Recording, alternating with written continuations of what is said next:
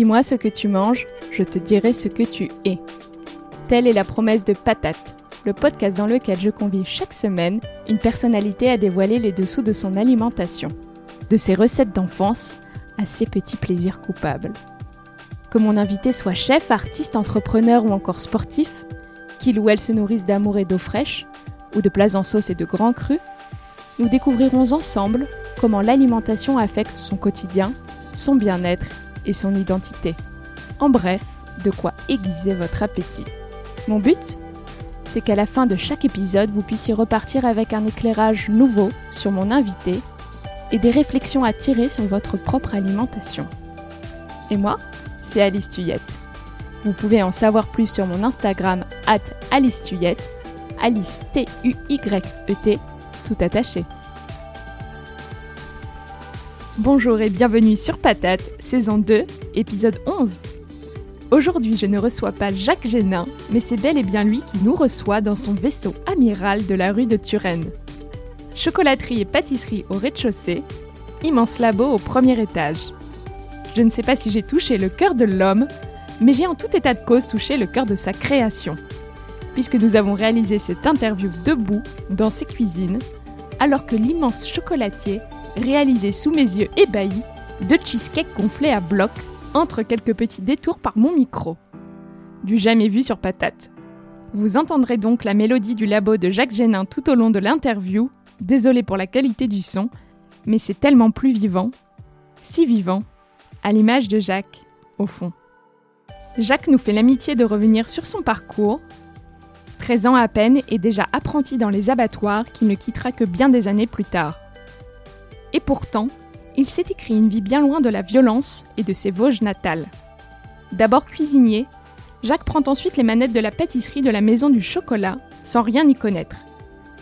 C'est ensuite en 1996 qu'il ouvre un labo de chocolat qui fournira en B2B les plus grands établissements comme le Plaza ou le Crayon, avant de s'installer une dizaine d'années plus tard rue de Turenne.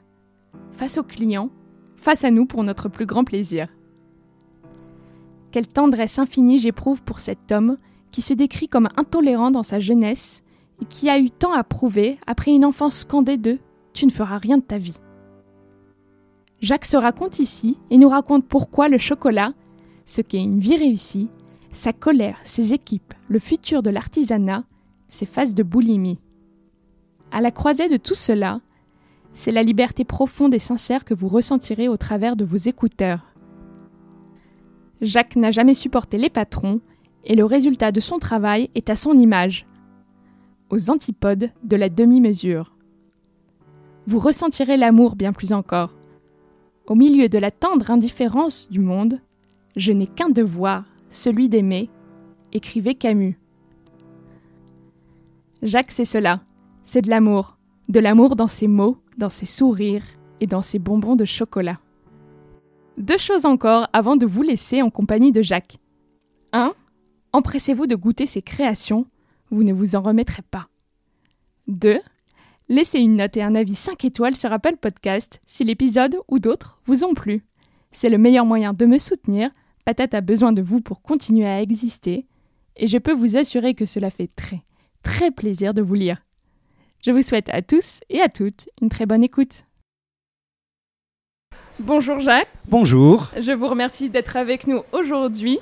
En fait, c'est vous qui êtes avec moi.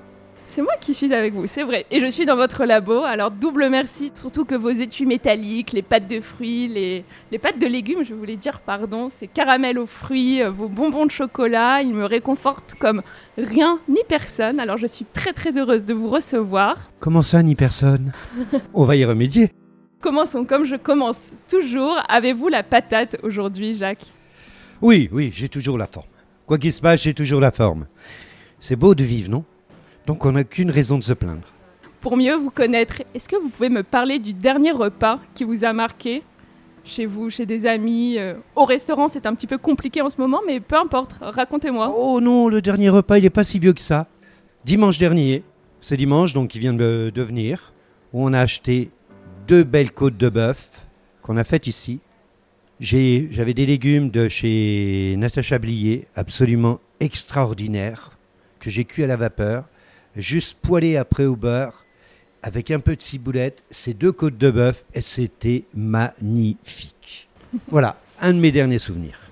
Il n'est pas vieux. Formidable. Et en plus, c'était ici. C'était ici. Oui, je le fais. Je le fais en fait. Je l'ai fait avec euh, euh, Pierre du quart de temps, un très très beau cuisinier, un très beau restaurateur dans le 9e arrondissement. Dans le 9e arrondissement, il est venu. Nous avons cuisiné ensemble pour nous deux et pour l'équipe. Et ça, c'est fabuleux. Fantastique. Alors Jacques, c'est le moment de remonter les pendules. Est-ce que vous pouvez me raconter où vous avez grandi et quel genre de plat vous mangiez? Je ne sais pas si ce sont des sujets euh, si faciles car il me semble que vous avez une enfance très tourmentée. Oui. Alors mais- vous m'en racontez ce que, ce que vous Exactement. en voulez avec pudeur et ce que vous voulez en Alors, dire. C'est vrai que l'enfance n'a pas été géniale. C'est vrai que commencer à 12 ans et demi, 13 ans dans les abattoirs, c'est pas ce que désire un enfant. Mais maintenant, bon, ça je l'ai raconté, c'est là, c'est mon histoire. Mais est-ce qu'on peut rester sur cette histoire? La vie, elle m'a plutôt gâté après. J'ai quand même fait 23 ans de restauration après. J'ai quand même fait 23 ans de restauration quand même très marqué, très remarqué. Je suis passé à la pâtisserie, je suis passé à la confiserie. Pardon, on reprend. Jacques, nous avons été interrompus par les cheesecakes, mais vous nous parliez de votre enfance et de cette enfance qu'il faut savoir dépasser. Je dirais pas effacé. Dépasser, je Dépasser. voulais dire. Dépassé. Oui, d'abord parce que la vie m'a vraiment gâté. La vie m'a vraiment gâté. J'ai quand même pu aller dans les plus beaux endroits. J'ai dormi dans les plus beaux endroits. J'ai mangé les plus beaux mets. J'ai bu les plus beaux vins. J'ai été aimé, je pense, par les plus belles personnes. Qu'est-ce qu'on peut avoir de mieux? Qu'est-ce qu'on peut avoir de mieux? Et c'est quasiment tous les jours que je suis aimé par les plus belles personnes. Toutes ces personnes qui viennent ici, toutes ces personnes qui me font confiance et qui me montrent, eh ben oui, à, à quel point je suis important pour eux. Alors, l'enfance, oui, mais est-ce qu'aujourd'hui j'apprécierais la même chose? Est-ce que ce qui m'a- ce qui m'est arrivé pendant des années, est-ce qu'aujourd'hui j'aurais la, la conscience de me dire, c'est fabuleux ce qui t'arrive? Alors oui, on a tous, mais, mais tous en général, nos, nos bas, on est... Parfois on a envie, parfois on n'a plus envie, mais c'est l'être en général. C'est l'être en général. Donc tout va bien. On digresse beaucoup avec vous. Je sais qu'on digressera aussi tout au long de l'épisode. Petit, vous étiez gourmand. Vous aimiez manger? Alors, petit, j'ai toujours aimé euh, et j'ai toujours été gourmand. Mais je ne connaissais pas. Je ne connaissais pas. Je savais ce que pouvait être la gourmandise en regardant, mais je ne pouvais pas la vivre. Je l'ai vécu bien plus tard. Je l'ai vécu vers l'âge de mes 20 ans. Mais j'ai toujours eu quand j'allais par exemple dans les bois, quand j'allais en forêt, quand j'allais n'importe où, dès que je voyais quelque chose, il fallait que je le mette à la bouche et que je le mange. Vous étiez dans les Vosges, c'est ça? J'étais dans les Vosges. Et donc j'allais souvent en forêt. Donc je connaissais quand même beaucoup d'herbes, je connaissais beaucoup de plantes. Et j'ai toujours eu ça de manière naturelle. Non, non, j'ai toujours été gourmand. Et vous le disiez auparavant, votre vie avec l'alimentation, votre carrière avec l'alimentation a commencé très loin d'ici, très loin des chocolats, de la pâtisserie et de la rue de Turenne. C'était dans des abattoirs. Et vous aviez 13 ans, c'est ça? J'avais 13 ans, oui, 13 ans, 13 ans et demi, puisque j'étais en, en pré-apprentissage. Bon, c'est pas un choix, mais. Mais voilà, un moment dans la vie, euh, tu suis, et puis ton destin, tu te crasses, euh, tu te. Bah, tu te le réalises toi-même. En fait, tes envies. Les abattoirs, c'est vrai que jusqu'à l'âge de 19 ans, je me suis dit, mais ça va pas être ma vie, c'est pas possible. Entre 13 ans et 19 ans, vous avez 13 ans, travaillé 19 dans ans, le même oui. abattoir? Dans les mêmes, euh, oui, oui, dans les mêmes endroits. En fait, je me déplaçais beaucoup puisque c'était les compagnons de- du devoir. Les, les- les compagnons de France. Donc on allait beaucoup chez les mères, mais c'était beaucoup en Alsace et dans les Vosges. Jacques, nous allons maintenant passer à la séquence J'irai dîner chez vous. La cuisine, c'est le partage. Alors j'ai envie d'en apprendre un petit peu plus sur vos rituels d'hôtes. Rien de plus simple, je commence les phrases et vous n'avez plus qu'à les compléter. Waouh Alors, essayons. À la table de votre dîner idéal, vous inviterez Que de l'amour. et vous cuisinerez. Que de l'amour? Que de l'amour, ou j'allais dire avec cœur. Le sujet de conversation que vous éviterez. Mon métier. Le vêtement que vous porterez pour l'occasion. Alors, je ne suis pas très, très vêtement, donc euh, qu'importe. Celui, celui dans lequel je me sentirais bien. l'objet porte-bonheur que l'on retrouvera sur votre table Je n'en ai pas. Et enfin, le plus beau compliment que l'on pourrait vous faire à la fin du dîner, ce Je serait... t'aime. Nous allons maintenant parler de votre parcours hors norme. Vous vous êtes décrit comme violent et intolérant quand vous étiez plus jeune. Comment est-ce que vous vous êtes apaisé? Est-ce que votre succès, votre réussite professionnelle, sur laquelle nous reviendrons ensuite bien sûr, a participé à cela, à cet apaisement? Oh, ça a été beaucoup de travail. Ça a été beaucoup de travail. D'abord parce que le fait d'être plus ou moins élevé dans des, dans des séquences, dans, dans des séquences de sang, ne vous rend pas non plus. Vous n'êtes pas quelqu'un d'apaisé. Et puis, il y, a quand même- toute cette histoire que vous trimballez derrière vous, auquel vous ne comprenez pas, auquel vous savez que vous êtes victime, mais en même temps vous êtes coupable. Le fait de détacher tout ça, à un moment, comprend effectivement que vous avez été violent et que vous avez été de toutes les manières vis-à-vis des autres exécrable, vous avez été vis-à-vis des autres euh, intolérant. Intolérant pour un truc très bête. Mais juste, les gens qui fumaient à l'époque, quand j'avais 16 ans, 17 ans, 18 ans, jusqu'à 20 ans, je ne leur parlais pas. Les gens qui buvaient, je ne leur parlais pas. Pour moi, c'était des gens à battre. Jusqu'à ce que je comprenne ce qu'était le vin. Bon, je fume aussi. Alors maintenant, je ne vais pas faire non plus l'apologie de la, de la cigarette parce que, en soi, je trouve que pour le peu, on paye très cher pour se détruire tous les jours. C'est certain aussi. Voilà. Jacques, vous êtes un autodidacte, vous n'êtes pas passé par des écoles de cuisine ou de pâtisserie, et chose qu'on ne sait peut-être pas assez, enfin en tout cas le grand public, c'est que vous êtes cuisinier avant d'être pâtissier et chocolatier. Oui. Mais je veux rester cuisinier. Vous avez tenu deux restaurants, c'est vrai, on en parlera. Oui. Vous êtes toujours un je veux rester cuisinier. Et je le disais, vous avez appris seul. Comment est-ce que vous expliquez finalement ce besoin de vous confronter directement au réel, de travailler comme un fou, de vous faire violence en fait, quelque part aussi, de ne pas vous laisser euh, le temps d'apprendre votre métier avant de le faire? Oh, il y a une explication. Et une explication, déjà, je commence dans ma vie professionnelle, mais vraiment au niveau de la cuisine. Dit patron, dit con. Je me suis dit, Jacques, c'est quand même toi qui as un problème. Tu ne supportes pas quelqu'un au-dessus de toi. Donc, il faut que tu travailles pour toi. J'ai essayé certaines maisons. Ça s'est pas passé comme je le voulais. Moi, le fait qu'on puisse même espérer me lever la main dessus, c'est même pas en rêve. Donc, il fallait que je travaille pour moi. Et après, j'avais besoin aussi, moi, de me confronter à la vie. J'avais besoin aussi de me prouver que j'étais capable de réussir sans personne. Mais je l'ai compris beaucoup plus tard, parce que quand dans une grande partie de votre enfance, vous entendez tu ne feras jamais rien de ta vie, tu as besoin de te prouver tout. Et puis, et puis je pense que j'étais un, électron libre, je le suis toujours. Et ça, je le reste, hein, je crois. C'est diffi- c'est difficile parfois pour les autres.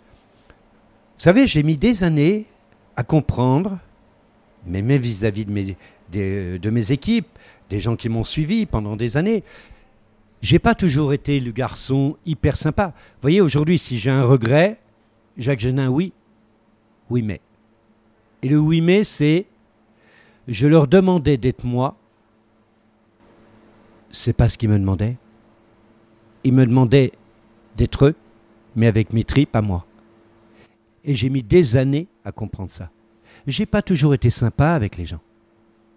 Ils n'ont pas toujours été sympas non plus. Mais j'avais l'impression qu'à partir du moment où tu ne comprenais pas la recette, où tu ne comprenais pas le produit, en fait, c'est mes sentiments que tu abîmais. Tout ce que je voulais te donner, tu n'en avais rien à faire. Et quelque part, de ma part, c'était très égoïste. Aujourd'hui, je ne suis plus sur, ce, sur ça. Tu en veux? Ok. Tu en veux pas? Tant pis. Et est-ce que vous pensez que la qualité des produits que vous proposez aujourd'hui s'en est trouvé changé De- D'être plus gentil, de moins vous identifier, de moins être incarné complètement dans la matière que vous produisez chaque jour? Il y manquera toujours quelque chose. Oui, il y manquera toujours une part d'investissement. Je ne dis pas qu'il ne donne pas cet investissement. Mais il n'y aura jamais le même amour, il n'y aura jamais le même sentiment, il n'y aura jamais cet abandon. Pour une partie, c'est Oh, c'est bon, ça passe. Pour moi, ça ne peut pas passer. Je sais que quelque chose ne va pas. Et je sais que je vais vous le vendre. Je sais que je vais vous l'offrir. Donc, ça ne peut pas passer. Mais malgré tout, vous êtes moins intransigeant et plus facile avec les Je autres. suis, je suis aujourd'hui moins dur, sauf que je prends le produit, je le mets à la poubelle, à la poubelle et je ne dis plus rien. Avant le produit valsait. On va reprendre un tout petit peu le fil de votre parcours, même si, comme on le disait auparavant, les digressions seront très nombreuses. Vous avez été notamment le chef pâtissier de la Maison du Chocolat sous la houlette de Robert Lynx. Lynx, oui. C'est une maison euh, emblématique s'il en est. C'est une belle maison. Et pourtant, vous ne maîtrisiez pas la chose hein, quand vous avez euh, Pas du tout. intégré euh, la Maison du Chocolat. Comment est-ce que vous avez Mais relevé ce défi? En fait, Monsieur Lynx m'a embauché à travers le book que j'avais eu en restauration. Et j'ai dit à Monsieur Lynx, mais je ne sais pas faire de, la- de la pâtisserie. Il m'a dit raison de plus. Effectivement, j'ai transformé en grande partie toute la pâtisserie de cette maison. Mais d'abord parce qu'il y avait quand même des moyens. Il y avait quand même des moyens. Euh, les personnes à qui appartenait quand même la maison du chocolat, qui était quand même malgré tout le groupe Bongrain, de vous donner réellement les moyens de pouvoir vous épanouir. Et ça, c'était quand même important. C'est précieux. Et donc, j'ai relevé le défi. Mais en même temps, c'était, pour moi, c'était un défi sans être un défi. J'avais envie, c'est tout. Et comme de toutes les manières, au bout d'un moment, je ne supporte toujours pas quelqu'un sur moi, je suis parti. Il fallait que je m'installe pour moi. Vous avez eu le, le virus du chocolat qui vous a pris à la Maison du Non, chocolat pas ou c'est arrivé comment Non, c'est pas un virus. En fait, c'est arrivé de manière très simple. Je parle de virus parce qu'on est en plein euh, coronavirus. Je crois que c'est pour ça euh, le, le mot m'est passé oui, par la tête. Mais à la limite, je préfère encore le Corona chocolat que le coronavirus 19. C'est sûr. mais, mais, mais non, en fait, j'étais rentré à la maison du chocolat au départ pour apprendre le chocolat. Et, je n'ai, et le deal était, OK, faites la pâtisserie et après vous apprenez le chocolat. Je n'ai jamais pu apprendre le chocolat. Donc j'ai quitté cette belle maison pour moi faire du chocolat uniquement. Pourquoi le chocolat? Mais parce que je, je- ma fille venait de naître et je voulais qu'elle ait les plus beaux anniversaires. C'est tout. Ouais, J'ai lu quelques petites histoires Ah, j'ai là-dessus. fait- des j'ai- appartements transformés en chocolaterie Oui, oui, géante, j'ai- des j'ai- décors euh, partout en J'ai chocolat. fait des décors de folie. J'ai fait des pendant des années, des années, j'ai fait des décors de folie. Je me suis amusé. C'était pas à la limite, c'était pas notre appartement, c'était sa salle de jeu. Non, c'était fabuleux. On a fait des, des trucs de folie. Elle avait des rideaux de chocolat qui coulaient à la place des rideaux. Elle avait des, des toiles de, bonbons complètement qui pendaient au plafond. Mais, mais j'ai fait des trucs, mais complètement des. Voilà. Je voulais qu'elle garde un souvenir euh, sur ses anniversaires, aussi bien de la reproduire euh, en chocolat, grandeur nature et compagnie. Je lui ai fait des trucs, mais. J'imagine qu'elle doit en garder en effet des souvenirs assez Elle euh, a, elle a- elle a incroyables. quelques souvenirs. Elle a quelques souvenirs. J'irai lui demander parce qu'elle n'est pas très loin de nous là pendant cet enregistrement. Mais au-delà de, de cette relation à votre fille et cette envie de la faire rêver, est-ce que finalement c'est un univers complètement magique? Pourquoi le chocolat C'est quoi? C'est l'intensité de ce produit? C'est le fait qu'il ne pardonne rien? C'est qu'est-ce qui vous qu'est-ce qui vous plaît autant dans le chocolat? Non, ça c'est une question à laquelle je ne pourrais pas répondre. Le chocolat, vous connaissez une personne chez qui le mot chocolat n'éveille pas euh, une illumination dans les yeux Allez, on va dire que sur 10, il y en a une qui vous dira non. Alors elle ment. C'est une très jolie réponse. C'est ra- c'est- c'est- c'est franchement rare. Rare, très rare. On vient de faire une petite pause, mais en off, vous m'avez dit quelque chose d'assez joli sur votre rapport à la pâtisserie et pourquoi vous l'avez faite. Est-ce que vous auriez la gentillesse de le répéter cette fois au micro? Oh oui, bien sûr. Bien sûr que je peux vous le Alors, répéter. pourquoi la pâtisserie, Jacques? En fait, étant gamin, je ne pouvais pas en avoir de la pâtisserie. Je ne pouvais pas en avoir. Et je regardais souvent les boulangeries, les pâtisseries. Même dans les Vosges, à Saint-Dié-des-Vosges, il y avait quand même quelques bons boulangers, il y avait quand même quelques bons pâtissiers. Et je voyais tous ces gens acheter des pâtisseries, par exemple, telles que le flan. Et je me souviendrai toujours de cette personne qui sort avec sa part de flan. Je le regardais, il la met à la bouche, et je le sens qui croque dedans, ça craque. Et d'un coup, comme si ça lui fondait dans le palais, c'était quelque chose d'extraordinaire. Et moi, je regardais ça et je me suis dit, et je me disais, un jour tu les auras, mais tu les auras à toi, et ce seront les tiens. C'est ce que vous avez fait. C'est ce que j'ai fait. Mais c'est en ça que la vie m'a bien servi. Quelque part, avec le caractère que j'ai, avec, j'ai quand même toujours fait ce que j'ai voulu. C'est quand même assez extraordinaire. C'est ça la définition d'une vie réussie? Mais Oui, ça en fait partie. Parce que, voyez-vous, aujourd'hui, si je devais partir, je n'ai pas de regret. J'ai pas peur de partir. Parce que je crois que sincèrement, quand on a peur de partir, c'est qu'on ne s'est pas épanoui. Or, j'ai vraiment vécu. J'ai réellement fait tout, quasiment presque tout ce que j'ai voulu. Il y a quelques petites, quelques petites choses que j'aimerais encore. Je pense que j'arriverai à les faire, on verra. Mais voilà, je n'ai pas envie que ce soit un challenge, je n'ai pas envie que ce soit une, obligation. J'ai ça dans la tête. Si elles arrivent, je serai l'homme le plus ravi. Si elles n'arrivent pas, on verra. On verra. Il y, en a une, je devais la débuter prochainement. Bon, il y a eu cette histoire du, du Covid. On attend, c'est pas grave. On est encore en vie, on est encore là. On a encore à faire. Vous pourriez partager cela avec nous Vous gardez ces projets et ces rêves En pour fait, vous les, les rêves et les projets, j'en parle pas trop. Parce que j'ai appris par moi-même que chaque fois que j'ai réalisé un projet, c'est quand j'en ai jamais parlé. Quand j'en ai parlé, il y a toujours eu quelque chose qui l'a coupé. Est-ce que vous êtes fier de vous aujourd'hui? Parce que vous me parlez de ce sentiment d'accomplissement et d'avoir fait à peu près tout ce que vous aviez envie de faire, mais est-ce que vous avez ce sentiment aussi de satisfaction et de fierté que vous n'avez peut-être pas ressenti quand vous étiez petit dans le regard euh, de vos Alors, parents et... C'est une belle question, mais c'est pas quelque chose que je peux encore répondre. C'est c'est dur de de pouvoir se dire, oh t'es un mec bien. Je peux pas. Non, non ça je peux pas le dire. Et à défaut de cela, est-ce que vous vous sentez libre? Libre dans votre travail, euh, libre de ce qui pouvait vous attacher à un moment donné à certaines passions tristes comme la colère dont vous parliez précédemment? Ah mais complètement. Mais alors je me sens totalement libre.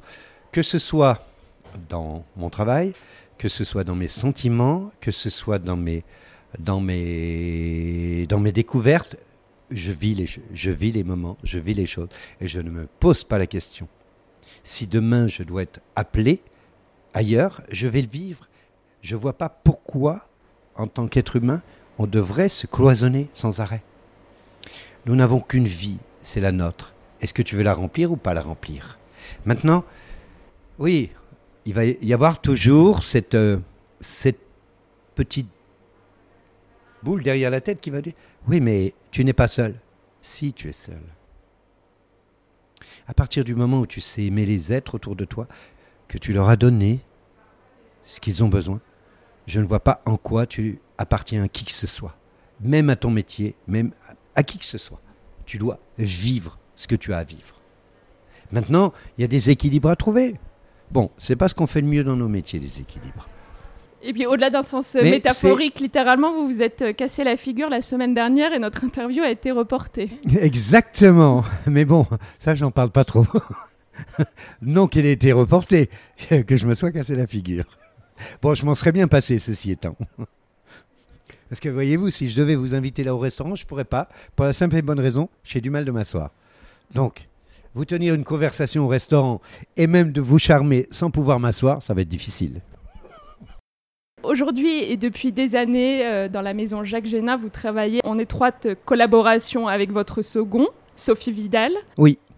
Est-ce que vous pourriez me parler un petit peu plus d'elle et de la transmission, du partage et, euh, et aussi la, la- la reconnaissance qu'on ressent Alors, quand vous en parlez euh, Aujourd'hui, Sophie, déjà, déjà, pour moi, c'est bien sûr, euh, dans ce que veut la norme, c'est mon second. Avant tout, c'est quelqu'un qui fait partie de ma vie, c'est quelqu'un qui fait partie de mon entourage. Je ne conçois pas que demain, elle ne puisse plus être là. Oh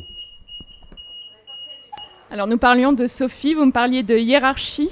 Oui, alors, Sophie, aujourd'hui, naturellement, voilà 18 ans que nous sommes ensemble. C'est En premier lieu, c'est déjà plus une employée. Deuxième, avant tout, elle fait partie de ma vie, elle fait partie de mon entourage, elle fait partie de mes amis, elle fait partie en fait de ma famille, de ce qui existe autour de moi. Et à côté de ça, je ne conçois pas effectivement ne pas avoir Sophie au téléphone. Elle n'est pas là par exemple en ce moment puisque nous avons repris donc après cette fermeture. Mais je ne conçois pas ne pas l'avoir au téléphone. Je ne conçois pas ne pas le- l'entendre pendant une semaine. En fait, c'est impossible. C'est quelqu'un qui m'a donné au-delà que beaucoup de personnes. Non, non, c'est quelqu'un, au-delà de la transmission, d'abord, la transmission, elle a été la, la chercher elle-même, elle a connu aussi bien le bonhomme dans ses moments les plus exécrables que dans ses moments les plus délirants. Elle a su faire avec, elle a su l'accompagner, elle a su aussi croire au projet. Parce que quand vous montez un projet comme ça en 2008 et que les banques ferment les unes derrière les autres, où effectivement tout est réduit à néant, et que vous avez ce petit bout de femme qui vous dit mais on va y arriver monsieur, et qui est là, qui, qui à un moment en 2010, quand j'avais vraiment des... des C'était vraiment dur. J'ai passé vraiment quelques années difficiles. Et ce petit bout de bonne femme qui, me dit mais je vais vous donner mes économies, on va continuer. Et je lui dis mais peut-être tu les reverras jamais. Il me dit mais moi j'y crois. Et il a toujours été là. Alors avec tout ce que ça comporte, euh, quand vous avez quelqu'un qui vous accompagne dans votre vie, qui fait trois ans avec vous, sans vacances, sans jours de repos, qui est là, qui vous dit mais je m'en fous, j'ai pas envie, je suis avec vous, qui en même temps veut apprendre, qui en même temps veut apprendre, qui se lève le matin en disant un jour je serai meilleur que lui. Ben vous allez, c'est, c'est pas une employée, c'est pas, c'est quelqu'un que vous aimez, vous aimez profondément. Alors oui, bien sûr, il y a dans, dans notre monde des, une hiérarchie, il y a monsieur, il y a mademoiselle, il y a madame, mais parfois ça nous casse les couilles. En clair. Parce que, moi Sophie, c'est vrai que même euh, quand j'ai débuté ici, je lui disais encore vous. Mais des fois, ça me gavait, quoi. On était, je passais plus de temps avec ce petit bout de bonne femme que l'ensemble de ma famille, mes proches ou quoi que ce soit. On passait 18 heures par jour, 7 jours sur 7, à monter, à monter cet endroit, à créer quelque chose. C'est pourquoi je dis souvent, en fait, Jacques Genin, aujourd'hui, il existe, mais il existe pourquoi? Parce qu'il y a une équipe. Il existe parce qu'il y a des gens qui m'ont suivi. Il existe parce qu'ils ont donné aussi. On n'existe pas seul. Et de toutes les manières, vous savez, ce métier, quand on en parle et quand on dit que c'est un métier de partage, alors faut le prouver. Faut pas seulement en avoir les paroles. Et je pense que si les personnes sont là depuis autant d'années avec moi, c'est qu'il y a une raison. C'est qu'à un moment, vous ne pouvez pas ne penser qu'à vous, mais à eux aussi. Et ça, c'est quand même important. Vous savez, c'est la même chose. hein. En amour, vous avez la même chose. Il n'y a pas de différence. On veut toujours faire une différence entre le monde du travail, la vie à la maison et la vie sentimentale. Pourquoi il y a une différence? Non.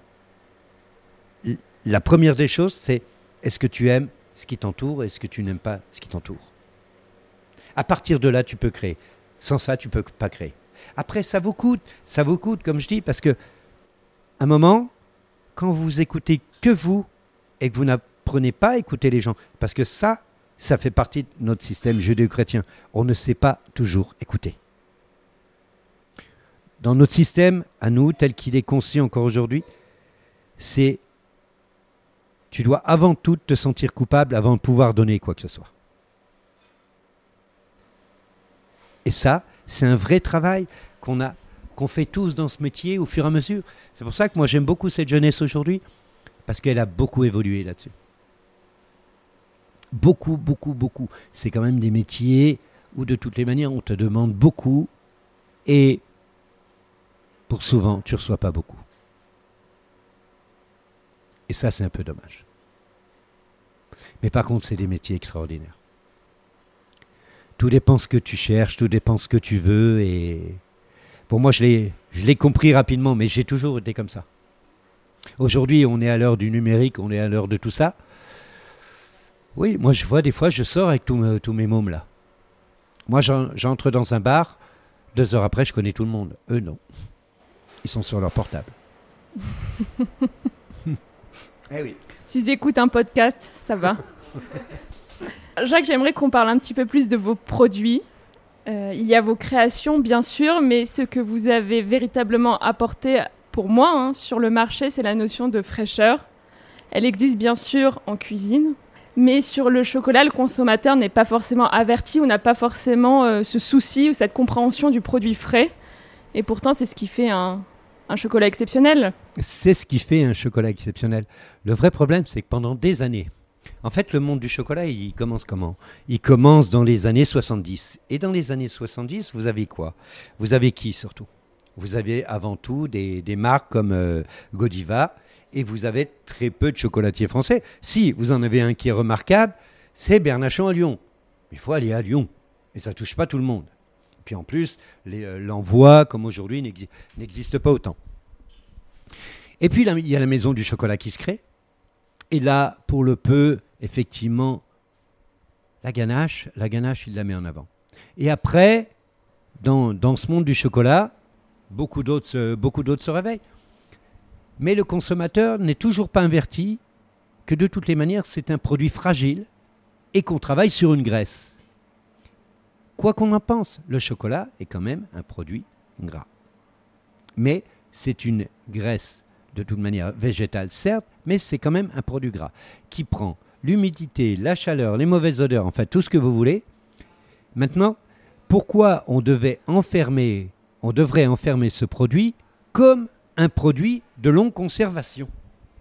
Mais plus tu attends pour le consommer, plus il vieillit, plus il vieillit, plus tu as du sable dans la bouche. Et ça, c'est un peu dommage. Et en fait, moi, j'étais souvent déçu, partout où je pouvais aller, je ne retrouvais pas cette fraîcheur que je voulais. On l'avait en cuisine, on l'avait en pâtisserie, en pâtisserie de restauration. Mais vous ne l'aviez pas non plus en pâtisserie de boutique. Et je, me disais, mais c'est quand même dommage. Alors, il y a eu peut-être, effectivement, ce qui a fait que j'ai pensé aussi comme ça, c'est aussi mes années de restauration. Je fabriquais sur le moment et c'était manger le moment d'après. On n'emmenait pas la maison, on mangeait pas ça le lendemain. Ça, ça m'est resté. Et puis, comment ne pas penser à la personne qui va te faire un produit, qui te le fabrique, qui le met avec toutes ses tripes, qui en arrive à faire un produit divin?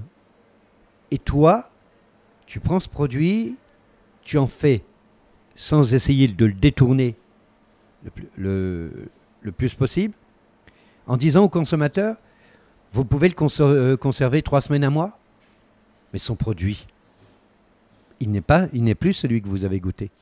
Et ça, c'est un peu dommage. Et pour moi, il était quand même important de retrouver ses goûts, ses structures du produit que j'avais goûté au démarrage. Et c'est pour ça que je recommande tout le temps, mais les produits doivent être mangés dans la semaine. Et encore, c'est déjà bien. Une pâte de fruits, quand vous prenez une pâte de fruits, si maintenant, effectivement, ça a été créé sous Nostradamus, mais ça a été créé sous Nostradamus dans les traités de confiture. Pourquoi? Parce qu'à l'époque, on n'avait pas cette possibilité de pouvoir, de toute manière, manger tout d'un coup. Et on n'avait pas la possibilité de pouvoir garder. Donc il fallait confire. Et avec le confisage, on gardait les produits beaucoup plus longtemps. Sauf qu'effectivement, on n'avait plus des produits qui étaient sur la même saveur. On avait des produits qui devenaient plus élastiques, des, produits beaucoup plus caoutchouteux et beaucoup plus sucrés. Mais on n'avait pas de point de repère. Aujourd'hui, on a tous ces points de repère. Donc, pourquoi acheter beaucoup quand on peut avoir régulièrement et du bon? C'est dommage. C'est franchement dommage. Jacques, vous le voyez comment votre métier aujourd'hui? Aujourd'hui, euh, en fait, ce métier, que ce soit aujourd'hui, hier ou demain, pour moi, je suis et je resterai le restaurateur de la chocolaterie et de la confiserie. Vous dites, en tout cas je l'ai lu, je ne sais pas si c'est les déformations des journalistes, ça arrive que vous mangiez 600 grammes de chocolat, en tout cas jusqu'à 600 grammes de chocolat par jour. Est-ce que vous avez un rapport un petit peu boulimique parfois euh, à la nourriture et au chocolat en particulier? Alors oui, j'ai un rapport boulimique avec la, nourriture. Pas tout le temps. J'ai des, phases. J'ai des phases, bon, qui s'en vont de plus en plus. Mais c'est vrai que pendant des années des années, oui, j'ai mangé plus de 600 grammes de chocolat par jour, oui. Ouais. Maintenant, un petit, un petit peu moins. Mais oui, j'ai un rapport de toutes les manières. J'étais capable, quand j'étais en restauration, de faire 8 repas par jour. Pourquoi? J'aimais ça. Purement par plaisir alors? Mais c'est que du plaisir. De toute manière, le... bien sûr, il peut m'arriver de manger par faim, mais je mange pas beaucoup. Parce que vite rassasié. Sinon, c'est du plaisir et de la gourmandise. On va parler justement de votre alimentation. Oh, yo, yo, yo, secours. Attention. Alors, Jacques, pour briser la glace là-dessus, si les assiettes que vous consommez régulièrement pouvaient parler, si elles avaient cette faculté, qu'est-ce qu'elles diraient de vous, de votre personnalité? Aujourd'hui, ce qu'elle dirait, elle dirait quand le produit n'a pas été choisi par moi, quand il faut manger pour manger, alors je mange pas. Je préfère m'en passer. Je ne mange que quand je sais que je vais me régaler. Sinon, non. Et vous grignotez, mangez beaucoup au Non, labo? Très peu. Très peu. Très très peu. Très très peu. D'abord parce que parce que de toute manière, quand dès que j'attrape du poids, je me sens pas bien. Donc, euh, puis je- j'en vois pas vois pas l'utilité. Moi, j'ai besoin quand je mets quelque chose dans ma bouche de me faire plaisir. Si je n'ai pas cet attrait, c'est pas intéressant. Dans ces cas-là, j'ai l'impression, ben voilà, tu dois te nourrir. Et se nourrir pour se nourrir, c'est franchement chiant. Un exemple. Si je suis seul, par exemple, je rentre chez moi, je suis seul, je ne me fais pas manger. Un verre de vin, je boirai jamais seul. Vous voyez, pendant toute cette période de trois mois où ça été fermé, Valérie, la maman de Jade, ne boit pas de vin. J'ai pas bu de vin. Non. Non. S'il n'y a pas de partage, s'il n'y a pas cet esprit de communion, mais non. non, non, je peux faire des 2-3 jours sans manger. Et je n'ai aucun problème pour ça. Transition toute trouvée. Manger, ça représente quoi pour vous? C'est une belle question. C'est comme si vous me euh, demandiez demain est-ce que vous accepteriez de plus aimer, être aimé ou d'aimer? C'est la même chose. Alors vous m'enlevez ce que je suis. La vie. Et ça, non. Non. Quand je mange, non seulement j'aime ce que je mange, mais j'ai réellement l'impression que ce vin, même que je bois, que cette, euh, que cette boisson, que cette nourriture m'aime aussi. Dans les deux sens. Dans les deux sens, j'ai besoin de cette relation. Et regardez, ce qui est assez extraordinaire, on fait partie de, de ces pays, en fait, je crois que nous, nous sommes peut-être pas l'un des seuls, mais en tous les cas, le premier. Vous êtes à table et vous parlez encore de nourriture.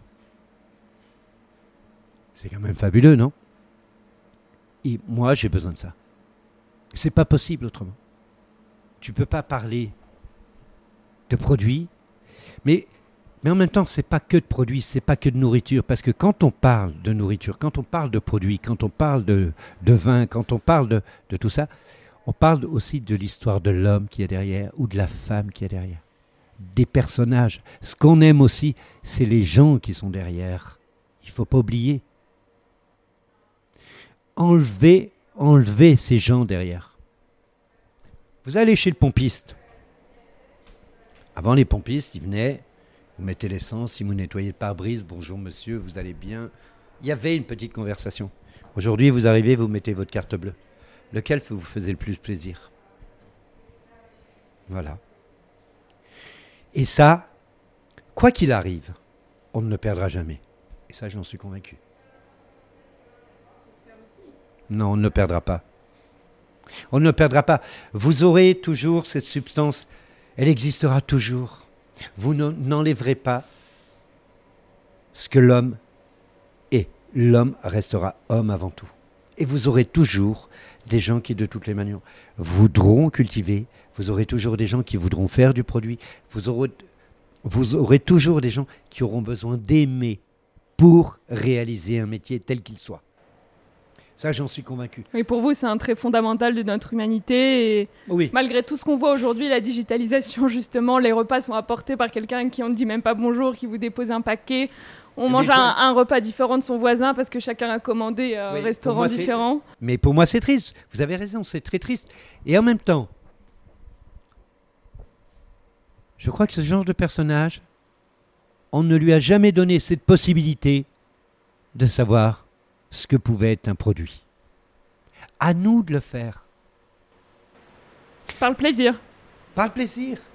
Mais on est quand même dans un pays fabuleux pour ça. Vous savez, il y a deux pays en Europe qui sont extraordinaires, peut-être trois. C'est bien la France et l'Italie. Après, vous avez l'Espagne, vous avez le Portugal qui arrive. Vous avez, vous, l'Europe est quand même très riche pour ça. Bon, là, c'est vrai que nous sommes très bien placés, mais vous aurez toujours des gens, des individus pour qui bah oui, la table, eh ben, il faut se nourrir. Mais en même temps, si les joies de la table, tu les apprends à tes enfants petits. Sur trois, tu en auras peut-être un ou deux qui vont aimer ça. Le troisième va pas aimer.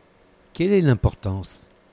Tu auras transmis quelque chose qui lui ou elle va le, transmis, va le transmettre également.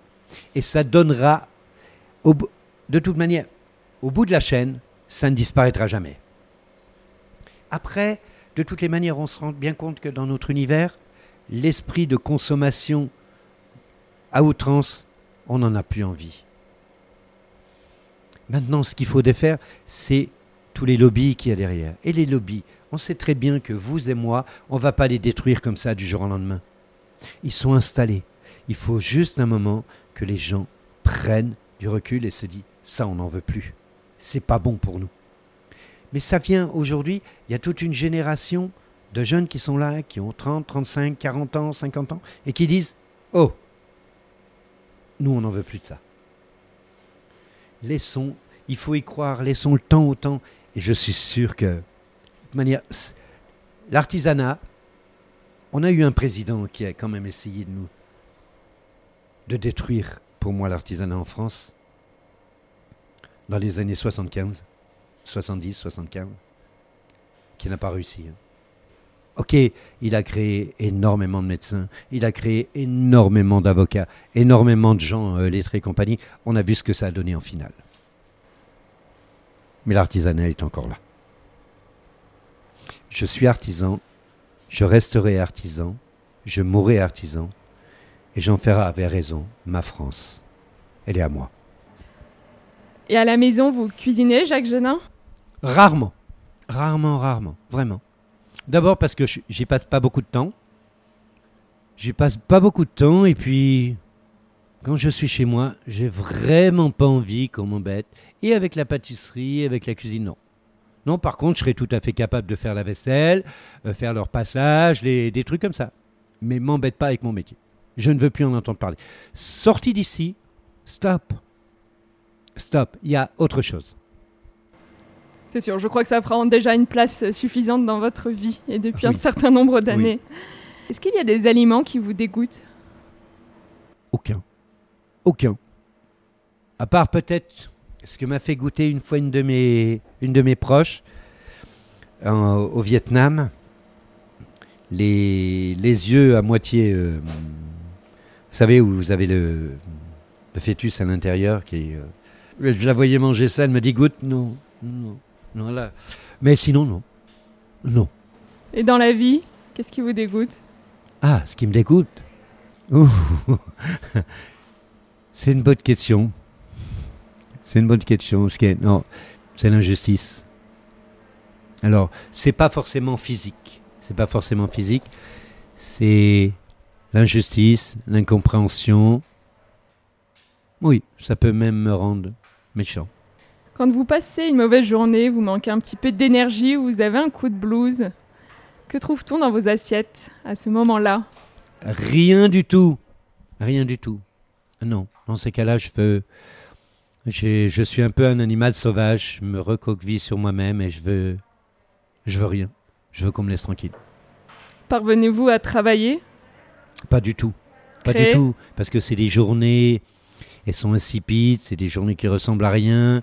Vous devez faire les choses, mais vous, vous ne ressentez rien. Non, non, c'est des journées où moi, je suis vraiment malheureux. Qu'est-ce qui vous donne le plus d'énergie en dehors de la nourriture? Vivre, je sais pas. Chaque jour est tellement différent.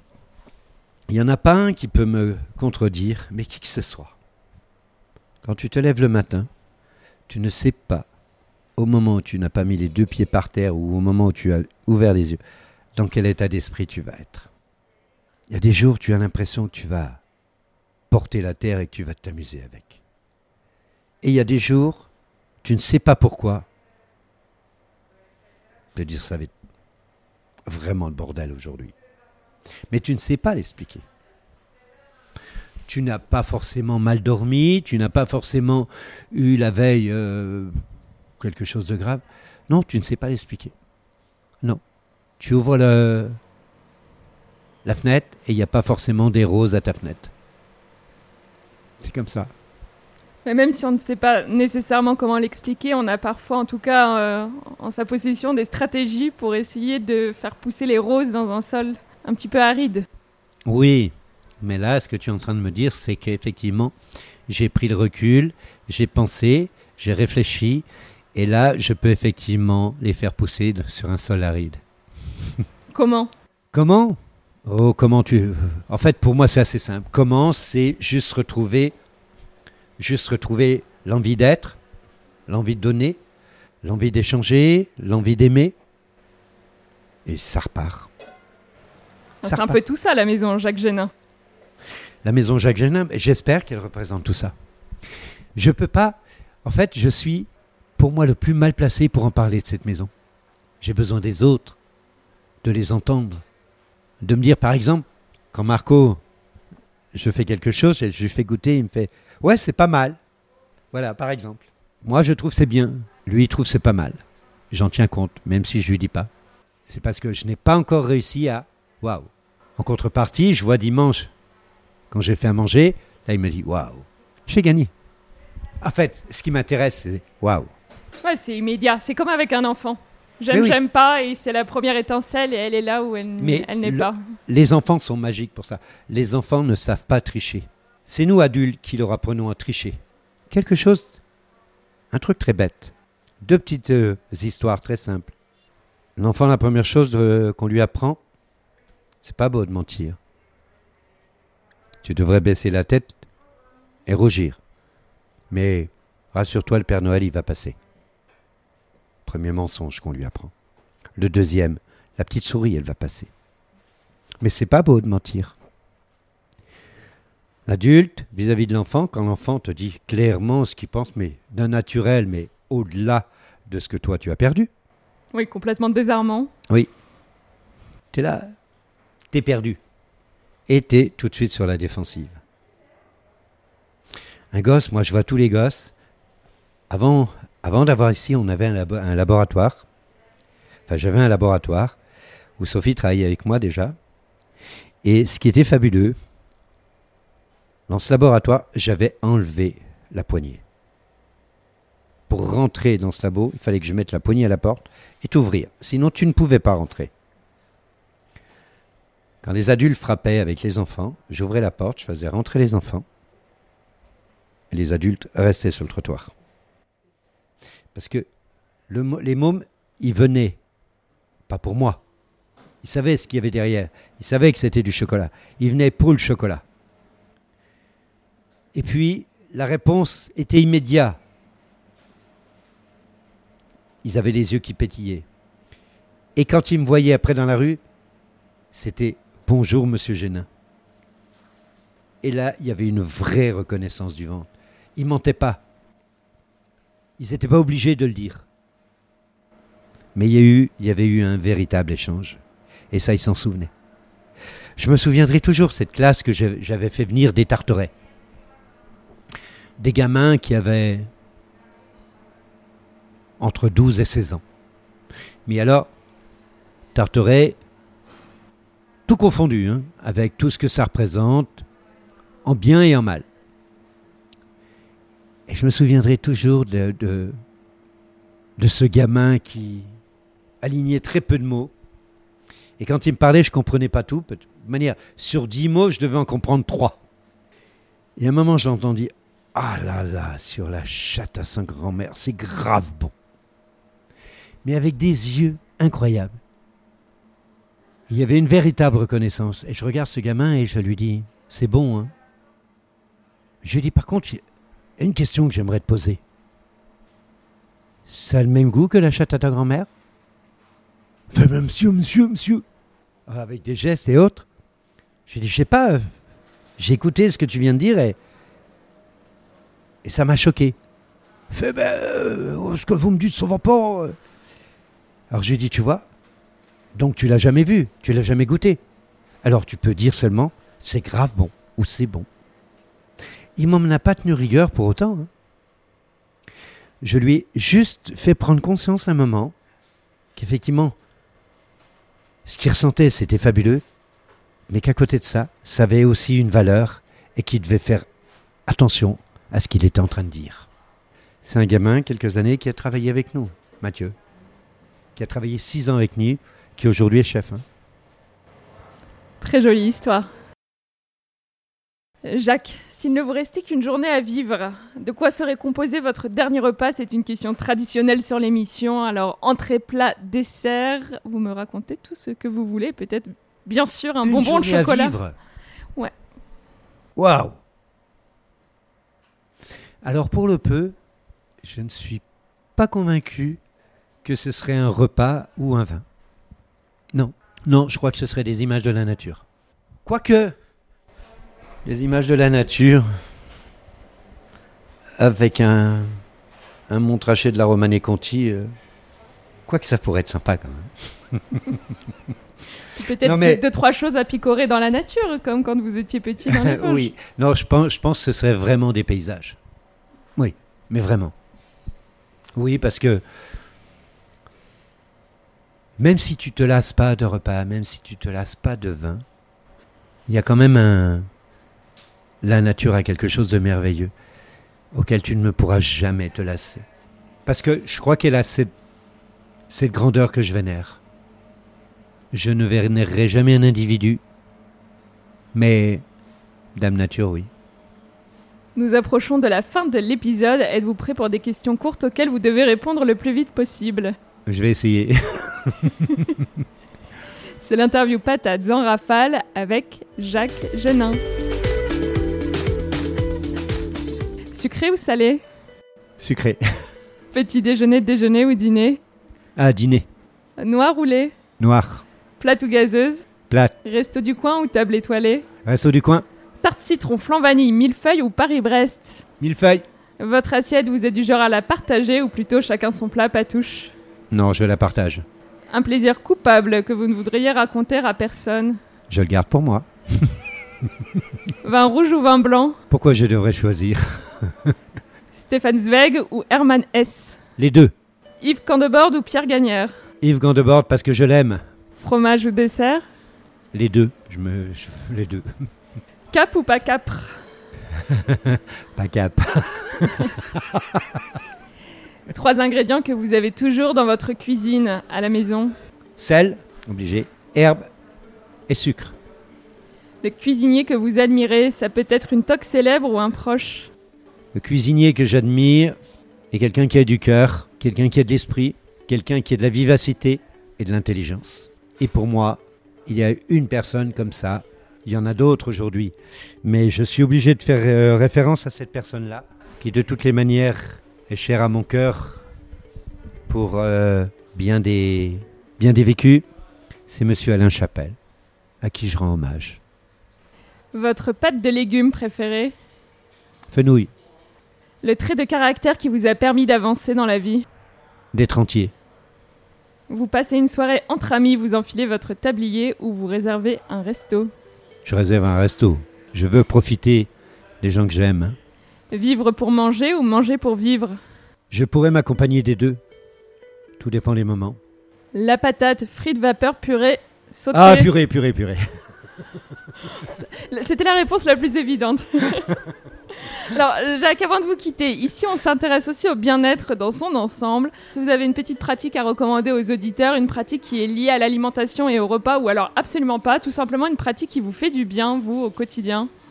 Mais une, une pratique, une pratique qui est très simple et que tout le monde, de toutes les manières, peut, peut réaliser et vivre avec. Manger le plus sainement possible et surtout aimer manger. En fait, il y a un vrai choix. Quand tu choisis de manger un vrai produit, tu n'as pas besoin de te gaver. Quand tu choisis de bouffer, tu te gaves. Maintenant, choisis ce qui te convient le mieux. On laissera les auditeurs avec ça et simplement, où est-ce qu'ils peuvent vous retrouver? Euh, Dans les boutiques, 133 rue Turenne, Paris 3e, ou 67, euh, 27 rue de Varennes, pardon. Bon, je me trompe de 40. 27 rue, mais c'est normal, 67, je pense à un impassard. Excuse-moi, mais bon. On va Donc- envoyer les auditeurs chez Alapasta. Voilà. Ils ne vont Donc, pas être ou euh, déçus. 27 rue de Varennes, 27 rue de Varennes, et puis, écoutez, j'aurai plaisir à les accueillir. Moi, je me trouve principalement au labo, 133 rue Turenne, Paris 3e. Merci beaucoup, Jacques. Libre de 5h du matin, euh, pardon, pardon, pardon, de 20h à 5h du matin tous les jours. Oh, pardon. Merci, Jacques. Merci à toi.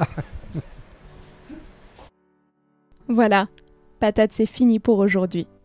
Je suis heureuse et reconnaissante que vous ayez pris de votre temps pour écouter cette conversation.